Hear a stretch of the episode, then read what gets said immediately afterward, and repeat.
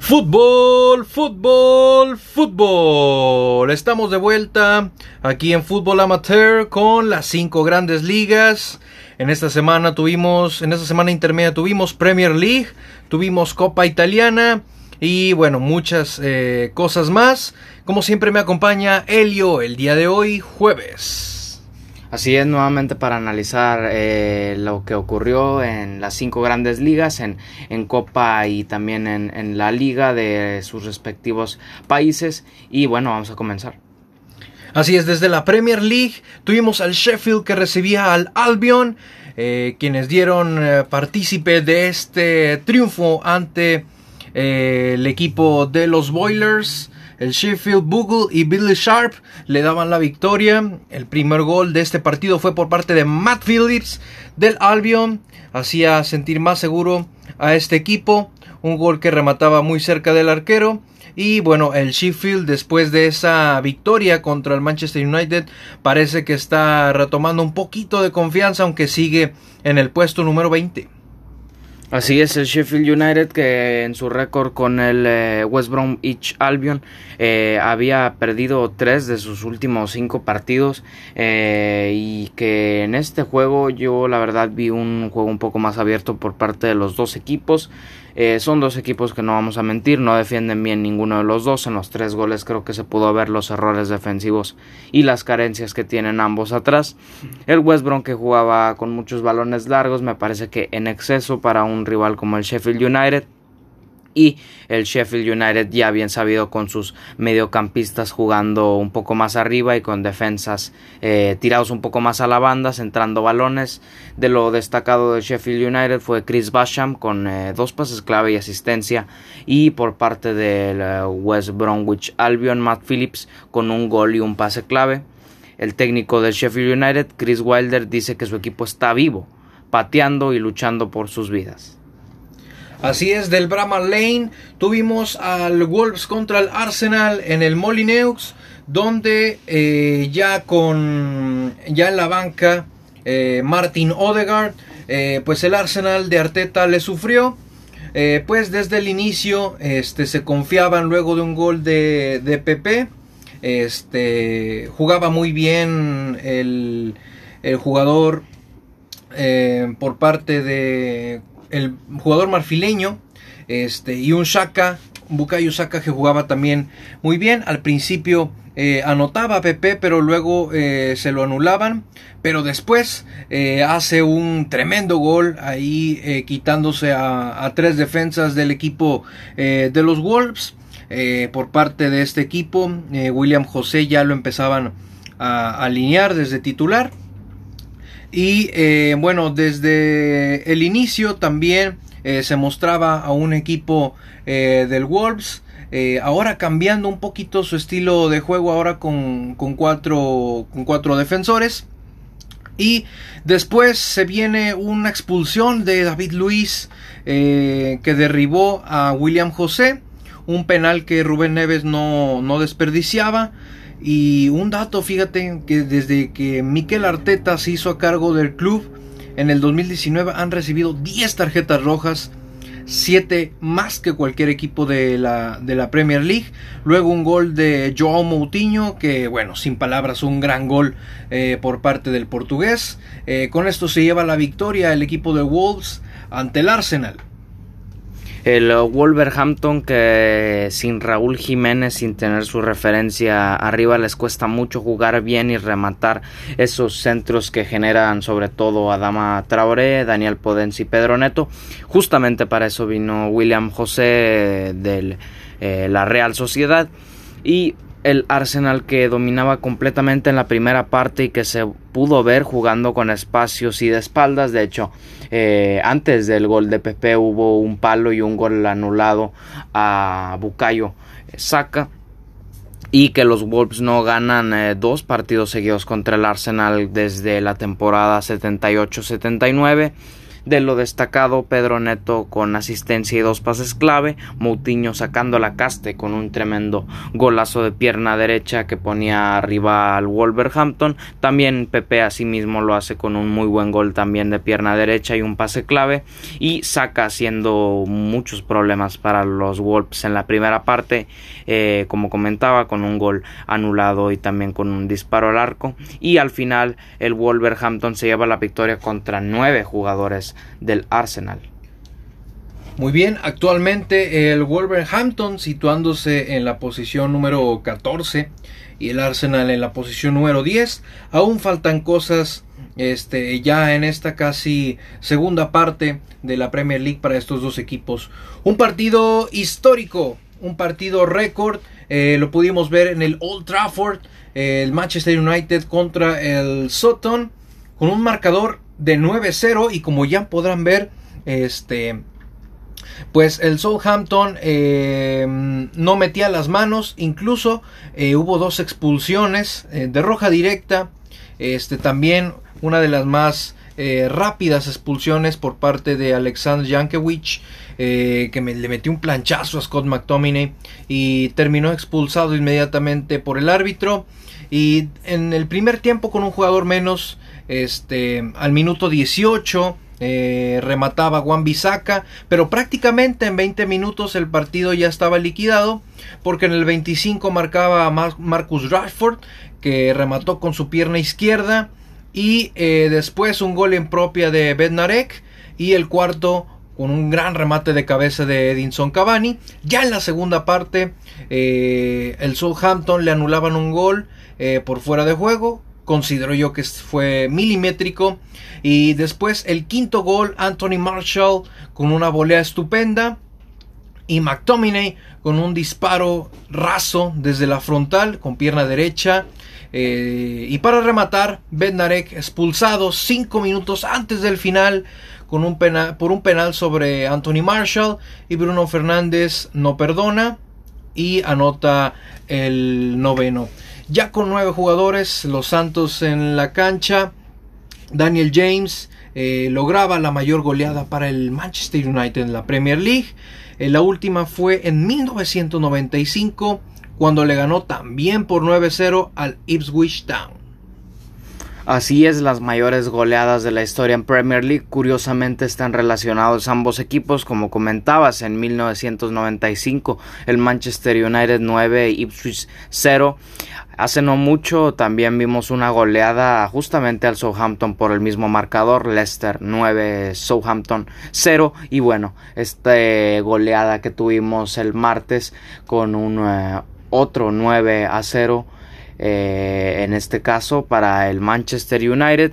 Muy poco del Southampton realmente con la expulsión le dejó muy débil Alexander Jankiewicz que justamente era su debut el, el joven del Southampton un muy mal debut solo dos minutos en la cancha y el Manchester United que dominó completamente la posesión del balón y humillación en prácticamente todos los aspectos Bruno Fernández eh, cinco pases clave un eh, gol de penal y dos asistencias también eh, Scott McTominay, un eh, muy buen juego también destacado. Sobre todo Aaron Wan Bissaka me gustó recorriendo esa banda eh, derecha con mucha libertad. Anthony Marshall saliendo de cambio y haciendo dos goles. Y también un jugador que hace mucho pensábamos que estaba defenestrado. Luke Shaw hace dos asistencias, un United que hace historia y nuevamente el Southampton que también la hace, pero de manera negativa. De ahí, de ese partido histórico, el Newcastle recibía al Crystal Palace. Eh, desde muy temprano, al minuto 2, John Joe Shelby eh, concretaba el primer tanto para las Urracas, pero posteriormente Jairo Ridwald al minuto 21 hacía el empate. Y eh, después, al minuto 25, Gary Cahill, el S Blue, con este resultado de 2 a 1 terminaba la primera parte. Ya en la segunda parte el encuentro eh, cayó eh, en un pequeño bache. Eh, pero el equipo de Roy Hudson se afianza con los tres puntos dejándolo en la treceava posición. Así es, el Newcastle que tuvo un poco más eh, de posesión que el Crystal Palace con 62% eh, y Crystal Palace un 38%. Son dos equipos que no suelen manejar mucho la pelota. El Crystal Palace que aprovechaba un poco más los balones largos con eh, esa incisividad que tienen arriba con los conocidos Saha y S. Batsuagi, muy bien con los rebotes y también con un juego directo. También un gran partido que vino desde la banca Ryan Fraser, siendo uno de los mejores del Newcastle con 7 pases clave. Everett Chiese prácticamente siempre aparece para el Newcastle, tres pases clave y es la explosividad que necesita el Palace. Eh, Jairo Ridwell también un muy buen juego y un golazo que se marcó el eh, neerlandés. Y bueno, el Crystal Palace que sumó 3 puntos a su casillero tras ganar 2 a 1 en Newcastle este martes en St. James's Park y que lo aupa a la treceava posición de la Premier League. Y bueno, el que tampoco tuvo mayor problema en llevarse los tres puntos fue el Manchester City porque iba a visitar al Turfmoor en el Barley, al equipo del Barley, desde el minuto 3 también muy tempranero un remate de Bernardo Silva, donde un despejo de un despeje de Nick Pope eh, le, caía a Gabriel, Jesús, a Gabriel Jesús y lo empujaba de cabeza. Ya después de mucho intentar, un segundo centro por parte del alemán Hilkay Gundogan eh, remataba en área pequeña Raheem Sterling sin piedad para vencer al Barley y esto afianzarlo al Manchester City con 47 puntos en la primera posición, también favorito para llevarse la justa de la Premier League. Así es el City que fue un partido realmente sencillo desde la primera parte con un dominio total del partido en eh, pases y también en posesión con un 75% y el Burnley que a mi parecer viendo que se le venía encima al Manchester City sobre todo muy temprano yo creo que solo buscó que no le hicieran muchos goles tratando solamente de alejar la pelota a costa de su área. Realmente no lo logró el Burnley, no tuvo disparos a puerta, solamente dos remates eh, para el conjunto también inglés. Eh, Sterling, un gol y dos pases clave, muy importante en el esquema de Pep Guardiola y otro importante asimismo. Otros dos importantes es Ikai Gundogan, cinco pases clave y asistencia en este rol que le conocemos y en este nuevo rol de Ikal Gundogan siendo un poco más box to box, también goleador con muy buenos goles eh, para el eh, medio centro alemán, en este caso no hizo gol pero hizo un muy buen partido, otro que no se le suele ver mucho en las portadas pero que es un uh, jugador que prácticamente lo hace todo bien, Rodrigo, el pivote español, un uh, jugador súper completo para Pep Guardiola, el conjunto de Pep Guardiola que se había olvidado de perder desde el 21 de noviembre del 2020. Y posteriormente nos vamos a Craven Cottage, porque el Fulham recibía al Leicester City que también es uno de los favoritos a calificar a Champions League esta temporada. Eh, llama la atención que inicia con Ilianacho y hace gol. El Leicester se lleva eh, los tres puntos a casa después de ganarle con un marcador de 2 a 0 al equipo de Steven Steven Parker.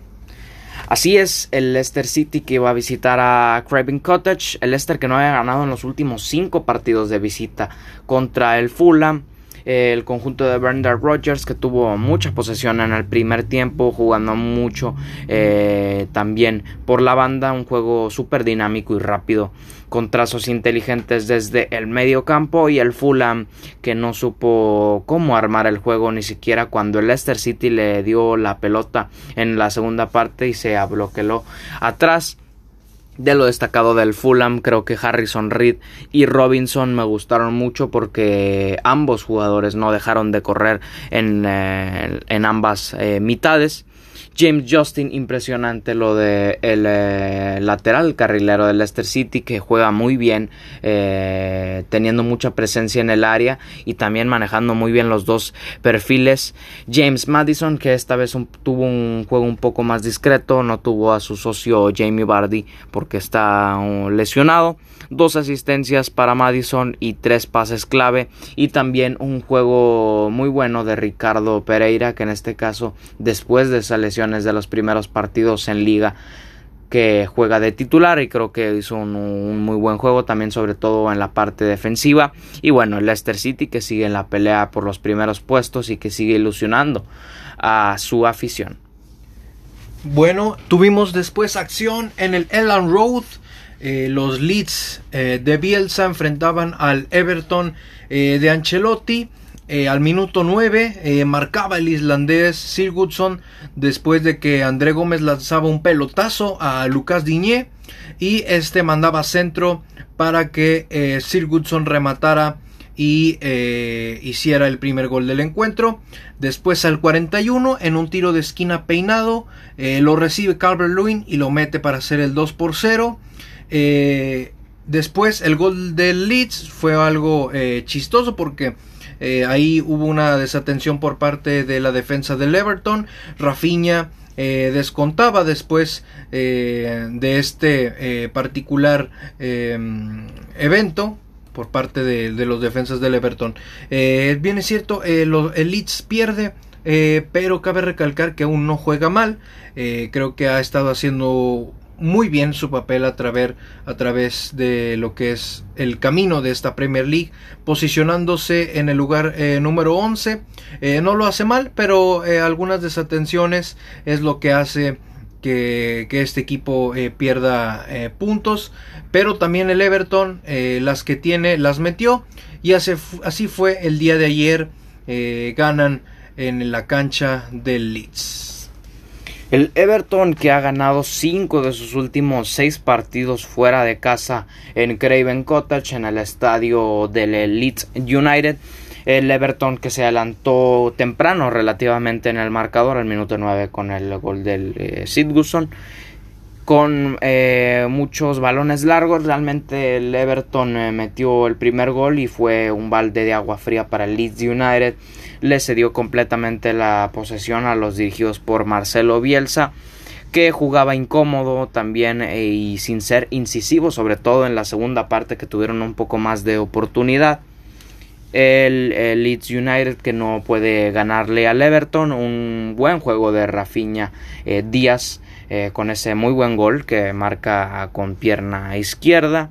Eh, y Alioski creo que por las bandas fueron eh, también eh, importantes para el Leeds United y por parte del Everton evidentemente Calvert Lewin que es la noticia y la sensación que vuelve a marcar un delantero que había sido muy eh, incisivo en, la, en las primeras etapas de esta temporada, pero que se había estancado un poco y había bajado mucho su rendimiento. En este caso recupera el gol y un muy buen gol también asimismo. Diñe, que había sido también un jugador del Everton que había sufrido por lesiones juega un muy buen partido y asimismo da eh, asistencia. Y el Everton que sigue peleando por eh, puestos europeos en este caso con el, eh, la posición número 7 y con dos partidos menos. Otro de mis partidos favoritos de esta temporada entre semana fue el del West Ham y fue en la forma en la que gana los Hammers porque Sushek nuevamente el eh, mediocampista con alma de atacante abría el marcador. Con este es el gol número 8 de, este eh, jugador checo. Después en un contragolpe por parte de el recién llegado en esta temporada, Ben Rama. Este comparte con Mijael Antonio. Y después llega Jesse Lingard para poner el 2 a 0. ¿Hace cuánto no marcaría Jesse Lingard en la Premier League? Eh, con esto hace el 2 a 0. Después el Aston trataría de cambiar un poquito la historia en este partido y Oli Watkins, también otro gran jugador que se ha estado desenvolviendo muy bien eh, en el equipo de Smith. Y al último, ya para ser el tercero, nuevamente repite Jesse Lingard con un pelotazo eh, que se le escurre ahí un poquito a Damián, a, Martínez, el portero de, del Vila. Eh, claramente no fue, no fue su día para este gran arquero argentino, pero hoy se lleva las estatuillas el equipo de Mois, el West Ham, y vaya forma de, de cómo se ganó los tres puntos el equipo de Mois. Así es, el West Ham que jugó bien y asimismo también ganó bien. El Aston Villa que tiene un récord negativo ante el West Ham United. Solamente un partido ganado de los últimos 10 que ha enfrentado contra los Hammers. El West Ham con, eh, que jugó un juego interesante, eh, sobre todo contra un rival fuerte para el Aston Villa. Eh, un juego que gustó sin tener mucha posesión, pero sobre todo ganando tanto duelos individuales como cualquier duelo que disputaba en general. Y el Vila yo lo sentí un poco más neutralizado y sin visión clara en el campo. Eh, Jack Grealish que sigue siendo importante y pilar para el Aston Villa, cuatro pases clave eh, para el eh, mediocentro inglés y Oliver Watkins que fue el que marcó el gol un poco tarde al minuto 81 y también que remató un disparo al arco. También Mati Cash, el extremo, el lateral derecho de el Aston Villa, muy importante para el esquema de Dean Smith. Y bueno, la sensación de este partido obviamente fue Jesse Lingard con ese doblete.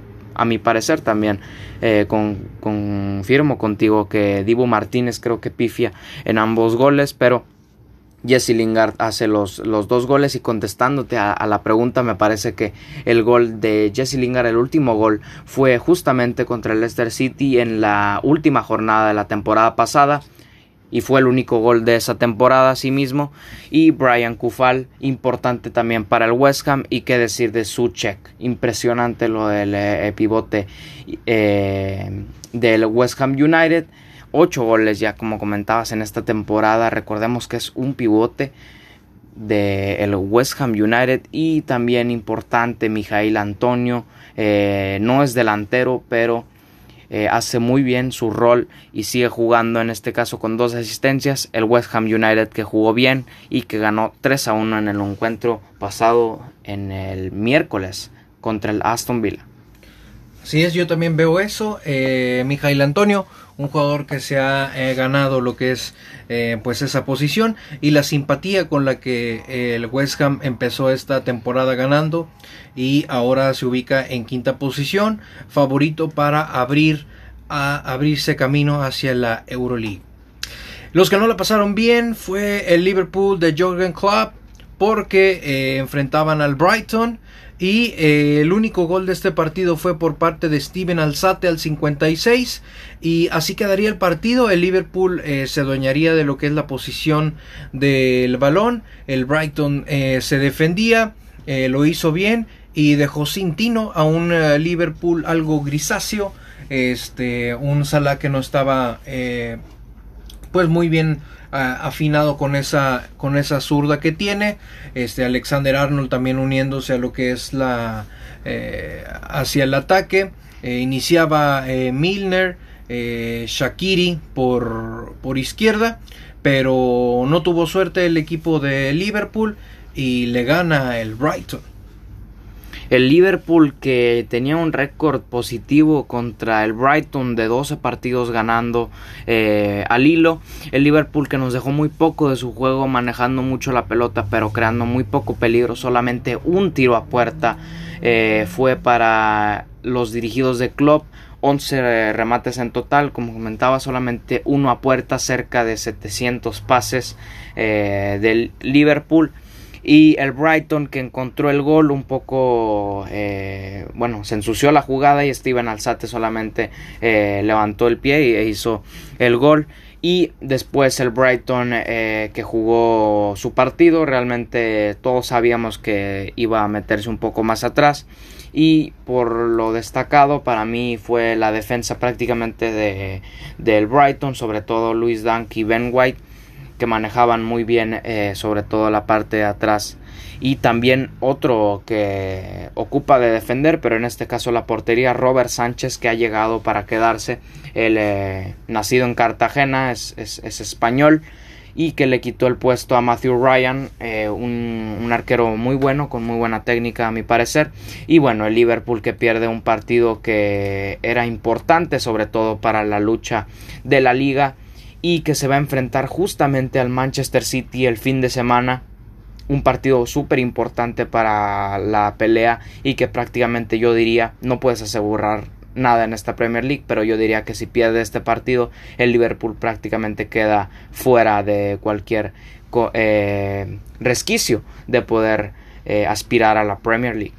Así es, eh, difícil camino para Liverpool no imposible, pero muy difícil, sobre todo por el encuentro este fin de semana, eh, para poder recuperar un poco de lo que ha perdido estas últimas semanas, este inicio de año que eh, no lo ha iniciado muy bien el equipo eh, del Liverpool. el último encuentro de Premier League lo tuvimos el día de hoy. el Tottenham recibía al Chelsea en su nuevo estadio. El encuentro fue bueno, no fue malo. ya empezamos a ver un poco de lo que es eh, la mano de Tuchel en este Chelsea. Em, pudimos notar eh, una, un trabajo de línea de tres por parte del equipo Blue en el cual se agregaba a Spilicueta esa línea eh, de tres defensores como carrilero James y Alonso que Alonso este no lo, no lo veíamos no tenía mucha acción en, en Premier League este, acompañándose eh, Timo Werner en el ataque con Mason Mount y Hudson Odoy. Eh, como comentaba, el duelo no, no, fue, no fue malo, pero si bien es cierto que eh, en la jugada del gol del penal, ciertamente en mi parecer siento que no era penal, tengo mis dudas, pero al final de cuentas Jorginho encuentra el, el gol, lo, lo cobra muy bien y con esto sentencia, sentenciaban eh, el equipo blue al minuto 24. Eh, yo creo que los que no estuvieron muy muy eh, activos o con buena este, actitud hacia el gol, pues fue el equipo del Tottenham, eh, Son no lo encontré muy participativo. Yo creo que Carlos Vinicius no es el suplente que requiere el, Tottenham a pesar de contar con Harry Kane. Eh, creo que se ha tardado muchos años en encontrar un suplente con, buena característica, este, siendo el suplente que pueda aparecer cuando no está Harry Kane. Creo que no lo ha encontrado. El día de hoy eh, pudimos verlo. Este, y bueno, el Tottenham eh, deja ir esos tres puntos, pero muy valiosos para eh, los inicios de Tuchel. Eh, hasta ahora en sexto lugar el equipo del Chelsea con 36 puntos y el equipo del Tottenham baja hasta la octava posición. Así es muy poco de este partido, de este derby londinense. Realmente no hubo mucho juego por parte de ambos equipos. El Chelsea que jugaba muy bien, sobre todo yo creo que por la banda, creando un poco más de superioridad, sobre todo por los carrileros muy ofensivos Rhys James y Marcos Alonso. También apoyaba a Callum Hudson-Odoi y Mason Mount eh, de adentro hacia afuera, jugando también a sí mismo.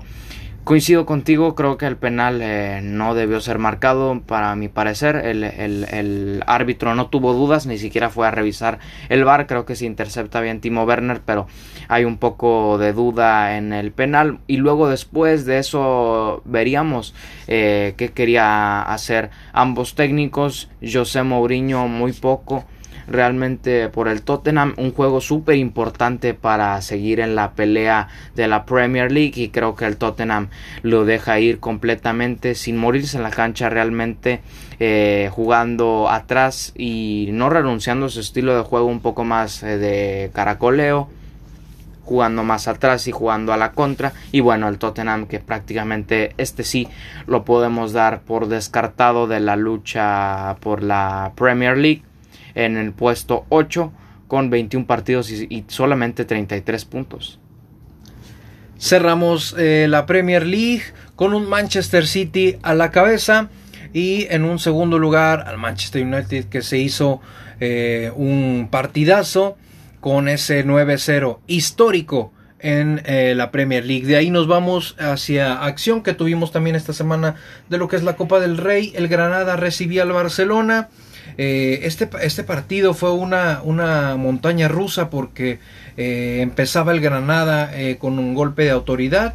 se extendía este partido hasta los tiempos extra que fue donde el Barcelona encontró esos dos goles que, que le faltaron en el tiempo regular este por poco y nos asustaba nuevamente igual que el año pasado ante la eliminación del Real Madrid del Barcelona en esta Copa del Rey que aún eh, ese partido eh, no se juega de esa final de, del año pasado eh, pues el Barcelona ya avanza oficialmente hacia la siguiente ronda pero vaya forma de jugarse. Yo creo que incluso en partidos de la liga le hace falta al Barcelona esos tiempos extra para que pueda encontrar más goles.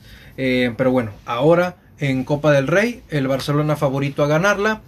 Eh, ¿Qué opinas de este encuentro, Elio? ¿Cómo viste al Barcelona? nos asustó un poco al principio el Granada, pero luego ya encontró esos goles el Barcelona. Y vaya goles, sobre todo el de Jordi Alba.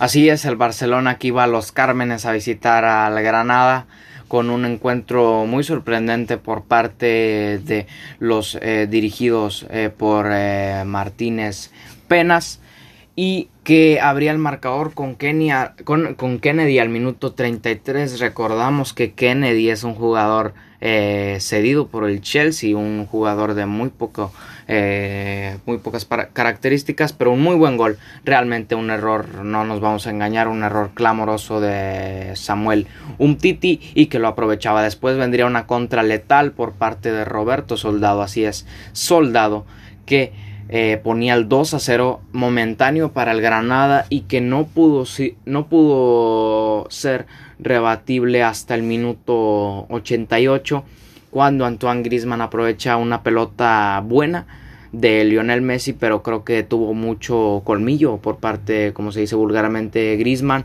y sobre todo que eh, puso la pierna izquierda y metió un muy buen gol que nos esperaba el portero Escandel. Y con este marcador después vendría otra jugada prácticamente calcada eh, a la del primer gol del Barcelona. Grisman que no deja pasar la oportunidad y recentra para Jordi Alba al minuto 92. Y después vendría otra vez Antoine Grisman al minuto 100 de partido ya en el tiempo añadido en el tiempo extra y que hacía el 3 eh, a 2 para el Barcelona, pero no quedaríamos así porque Fede Vico eh, metería un gol de penal, un penal un poco dudoso, para mí sí está bien marcado. Y después vendría otro gol, en este caso un disparo de Messi de pierna derecha que el portero Scandel no rechaza bien y que le queda la pelota a Frankie de Jong y para finiquitar Jordi Alba al minuto 113 ponía el 5 a 3 que le daba la victoria al Barcelona y que quitaba eh, muchos sustos creo que un muy buen juego de Messi sobre todo eh, quiero destacar a Ronald Kuman, eh, a pesar de que se le han dicho muchas críticas, creo que metió un muy buen juego y muy buenos cambios, sobre todo acertados, metiendo demasiado eh, ofensivo cuando se necesitaba. Veíamos casi al final del partido, sobre todo a Pedri, fijando y siendo el pivote para el Barcelona. Después también metió a Ricky Puch y a Braithwaite, también a Dembélé y en el carril por Sergi Roberto y lesión eh, a Serginho Des, pero un partido muy bueno para el Barcelona que sigue en esta lucha por la Copa del Rey y que todos pensábamos que ya nos quedábamos sin el Madrid, sin el Barcelona y sin el Atlético, pero el Barcelona que pudo remontar el vuelo y supo saber y supo cómo eh, remontar al Granada. Los que ya oficialmente avanzan en esta competición es el Sevilla el Levante, el Barcelona y el día de hoy gana el Athletic Club de Bilbao ante el Real Betis, que este partido eh, termina con 1-1, pero se extiende hasta los penales. Con un Athletic que los cobra mejor porque el resultado fue un 4 a 1. resalta Pellegrini que fue un golpe anímico para su equipo y pues un Athletic que este último año ha estado ha estado muy bien eh, gran trabajo también de lo que es, eh, de lo que es su técnico, en los campeones de, de, la Supercopa Española. Este, yo creo que también se inclinan también a ser los favoritos de esta, de esta Copa del Rey. Y bueno, solamente quería, este, quedaría esperar el, el, torneo, el sorteo para ver eh, quiénes van a ser, en qué días y si son y cómo van a ser los enfrentamientos. De aquí nos vamos directamente hasta la Copa Alemana porque tuvimos al Dortmund contra el Paderborn que también les eh, sacaba un sustito ahí el, club eh, Paderborn. Eh, al principio Emre Chan aprovechaba una jugada dentro del área, resultado de un tiro de esquina, medio raro el, el gol. Y después de un despeje recibe la pelota Herling, Brown Halland y Sancho que estaba libre y sin marca anota el segundo. Al 79 el Paderborn hacía eh, su primera anotación. Después Erling Braut Haaland anota luego de una descolgada en un tiro de esquina para el Paderborn, pero justo mismo en ese tiro de esquina del Paderborn eh, se comete un penal sobre el equipo del Paderborn y Ogusu lo cobra muy bien esto al minuto 97 haciendo el 2 a 2. Y después en tiempo extendido, Erling Braut Haaland eh, limpia la casa y esto hace que el Dortmund avanza. Eh, como los gatos arañándose eh, de la pared. El otro encuentro que nos llamó la atención fue el del RB Leipzig, que sin problema los de la Red Bull derrotan al Bochum 4-0 eh, desde el inicio, una mala salida de este equipo de segunda división. Le mandaban un centro a Aidara y remataba con, con, la cabeza, se tiraba de palomita. Después un penal clarísimo que cobra eh, Savitzer hacía el segundo gol. Ya después en la segunda parte se hacían varios cambios, incluso entraba el coreano Chang que fallaba una donde el portero se resbalaba y él también. luego un tiro libre eh, por parte del equipo del RB Leipzig.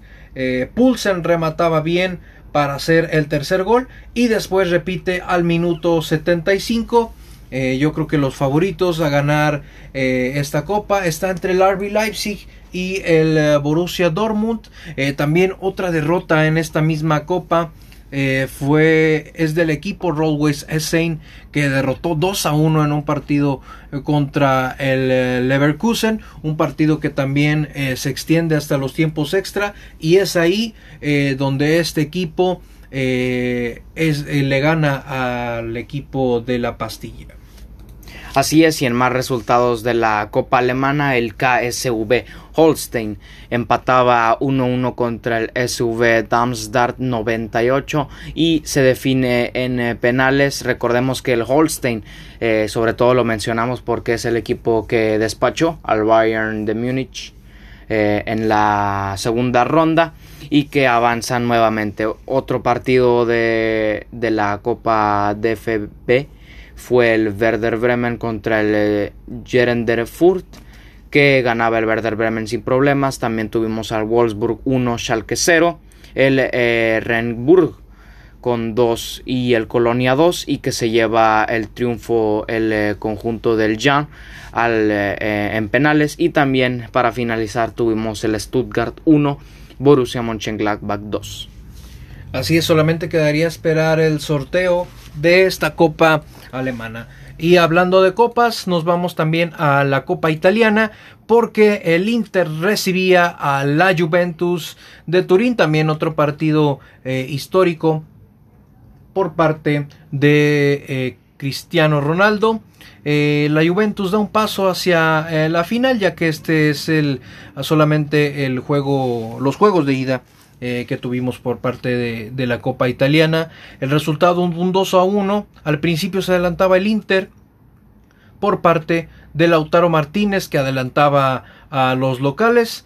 Pero después aparecía Cristiano Ronaldo para remontar con un doblete antes del descanso. El primero llegó a los 26 minutos al cambiar por un gol de penal que, que Ashley Young había cometido sobre Juan Cuadrado y el, árbitro eh, decretó este penal en la revisión del VAR, llegando así Cristiano Ronaldo a 762 goles como profesional en partidos oficiales, estirando la diferencia con Joseph Bican, quien eh, superó también algunas semanas eh, según los registros que se tienen de este de este jugador.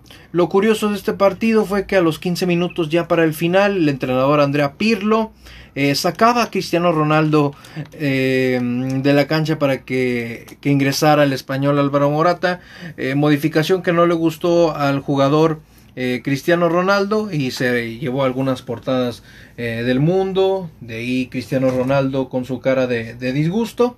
pero la Juventus también a un paso de llegar a la final de esta Copa Italia.